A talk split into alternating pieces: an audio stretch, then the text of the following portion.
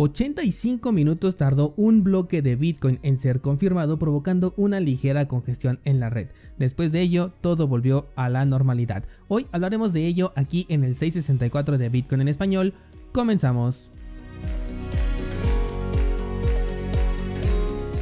Quiero comenzar el día de hoy dando seguimiento al caso del hackeo de la plataforma de Mango que les comenté la semana pasada en donde se robaron 117 millones de dólares y además el hacker hizo una autovotación para una propuesta aprovechándose de los tokens robados como votos de gobernanza. Bueno, pues la información más reciente nos dice que el hacker consiguió un acuerdo en el que no se le levantarían cargos ni tampoco se bloquearían los fondos que se quedara si accedía él a devolver 67 millones de dólares, los cuales serían utilizados para devolver el dinero a los usuarios y de esta manera no hubiese personas afectadas tras este hackeo. Esto deja entonces al hacker con 47 millones de dólares como recompensa y un acuerdo de cero represalias contra él, quien además justificó su ataque diciendo que utilizó el protocolo tal y como fue diseñado, que en su lugar fueron los desarrolladores quienes no anticiparon el impacto que podría tener el dejar los parámetros configurados como lo estaban y los cuales permitieron este millonario robo. Si lo pensamos de esta manera tiene un poco de sentido, por supuesto que no estoy justificando la acción del robo,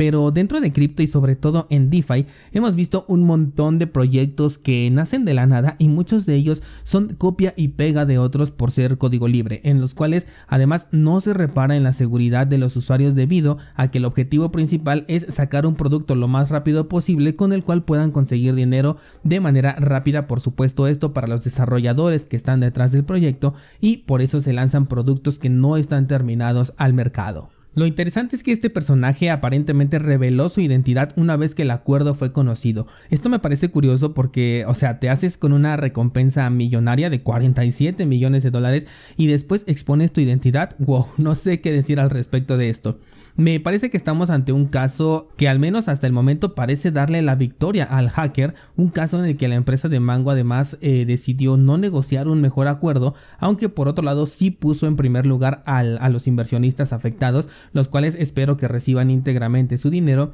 y después podrían declararse insolventes de manera legal, lo cual también les dejaría unos buenos beneficios porque estoy asumiendo que tuvieron ganancias antes de este incidente. No lo sé, quizás fue más estratégico de lo que parece en un principio, quizás los intereses tanto del hacker como de la comunidad y de las personas que están detrás del proyecto encontraron un beneficio en común y por ello aparentemente todos salieron ganando. Qué caso más interesante que por ahora vamos a cerrar a menos que ocurra algo adicional en el futuro. Otro caso al que le quiero dar seguimiento porque surgió nueva información, bueno, información complementaria, es al hackeo que tuvo lugar en el puente de BNB Chain, del cual posteriormente se produjo un hard fork que les comenté la semana pasada. Tras este evento hubo mucha crítica al modelo centralizado que tiene Binance y sobre todo hacia las medidas que se están planteando para evitar que se repita este tipo de incidentes. Como parte de las propuestas se tiene la aplicación de una monitorización en tiempo real de las transacciones que ocurren en la cadena de BNB con el objetivo de identificar al mínimo tiempo posible algún error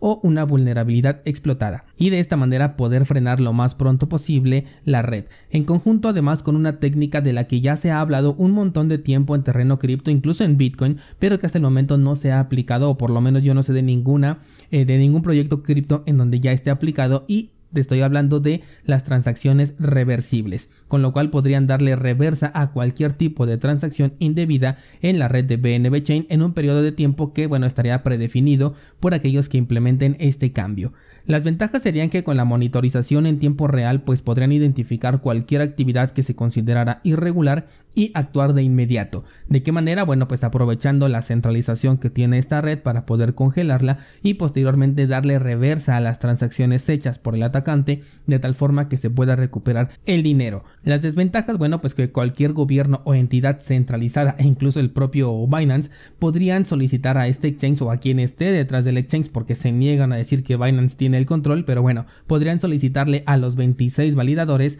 que reviertan ciertas transacciones por cualquier razón y de hecho Binance ha sido un claro ejemplo de cooperación en este tipo de casos cuando los usuarios han reportado que sus cuentas han sido bloqueadas sin explicación alguna. Y lo único que les llegan a decir es que en algún gobierno que está en proceso de investigación ha solicitado el bloqueo de sus cuentas, incluso si ese gobierno está en otro país donde ni siquiera tienes nada que ver. Por otro lado, ante las críticas por el modelo centralizado que manejan, dijeron que la descentralización es el camino y que actualmente quizás no es más descentralizada que Ethereum, pero sí es más descentralizada que muchas otras blockchains. Vaya ejemplos que toman en cuenta para punto de comparación. Recordemos que en su página web no dicen que recorren el camino de la descentralización, sino que puntualmente dicen es la economía descentralizada con mejor desempeño. Por otro lado, argumentan que cualquiera que demuestre sus tenencias del token BNB y que sean considerables, por supuesto, puede llegar a correr un nodo de Binance, lo cual sí es un requisito, pero no es lo único que se necesita. Es Binance quien tiene que dar el visto bueno a esta entidad, a diferencia de, por ejemplo, Ethereum,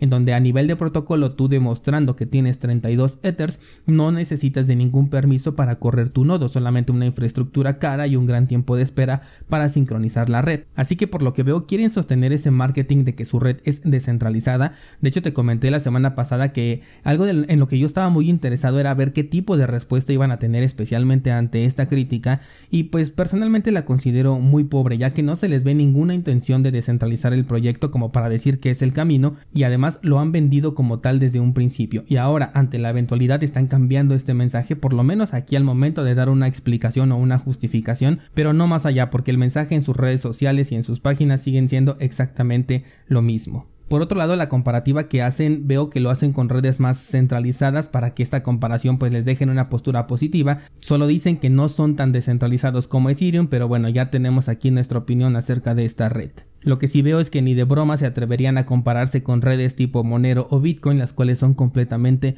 descentralizadas. Creo que el mensaje para aquellos que estén escuchando lo que Binance tiene que decir es bastante claro. Aún así, el poder de esta marca con su engañoso marketing estoy convencido de que será mucho más fuerte. Hablando de Bitcoin, pasemos a otra noticia y es que el día de ayer se vio un acontecimiento que no es único, no es el más significativo y tampoco resulta extraño, pero sí generó por ahí algo de debate y sobre todo confusión en las personas. Y es que entre el bloque 759.053 y el siguiente que fue el 54, hubo una diferencia de 85 minutos, lo cual provocó una ligera congestión en la red.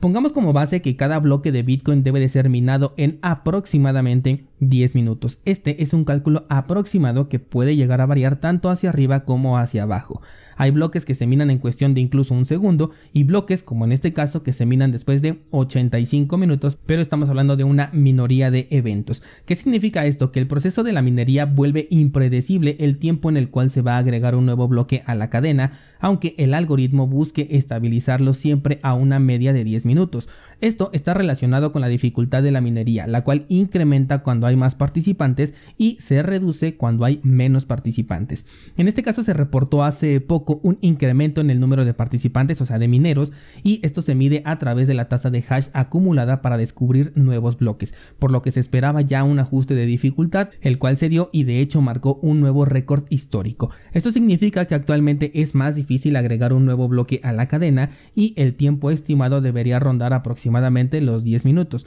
pero este es un elemento que incluso tiene un poco de suerte involucrada, porque como dije hay bloques que se minan en cuestión de segundos. Esto es porque la minería de Bitcoin hace pruebas aleatorias a velocidades increíbles para encontrar el hash correspondiente a un bloque. Ahora, estas pruebas aleatorias podrían llegar a coincidir en los primeros intentos que se hacen por cuestión de mera suerte. Esto aunque la dificultad sea elevada, pero en términos estadísticos hace que el estándar se mantenga alrededor de los 10 minutos. La congestión en la red no fue significativa, sobre todo porque en este momento estamos en un punto donde no se están haciendo muchas transacciones con Bitcoin, así que también no le afectó mucho, pero el impacto hubiera sido mayor si ahorita tuviéramos una congestión en la red. El último bloque minado en tiempo normal se llevó 2.529 transacciones y los bloques siguientes después de este periodo de 85 minutos de espera se llevaron entre unas 1.500 y hasta 4.500 transacciones. Yo lo más que he visto más o menos son como 3.200, 3.500, 4.500 ya en este caso lo veo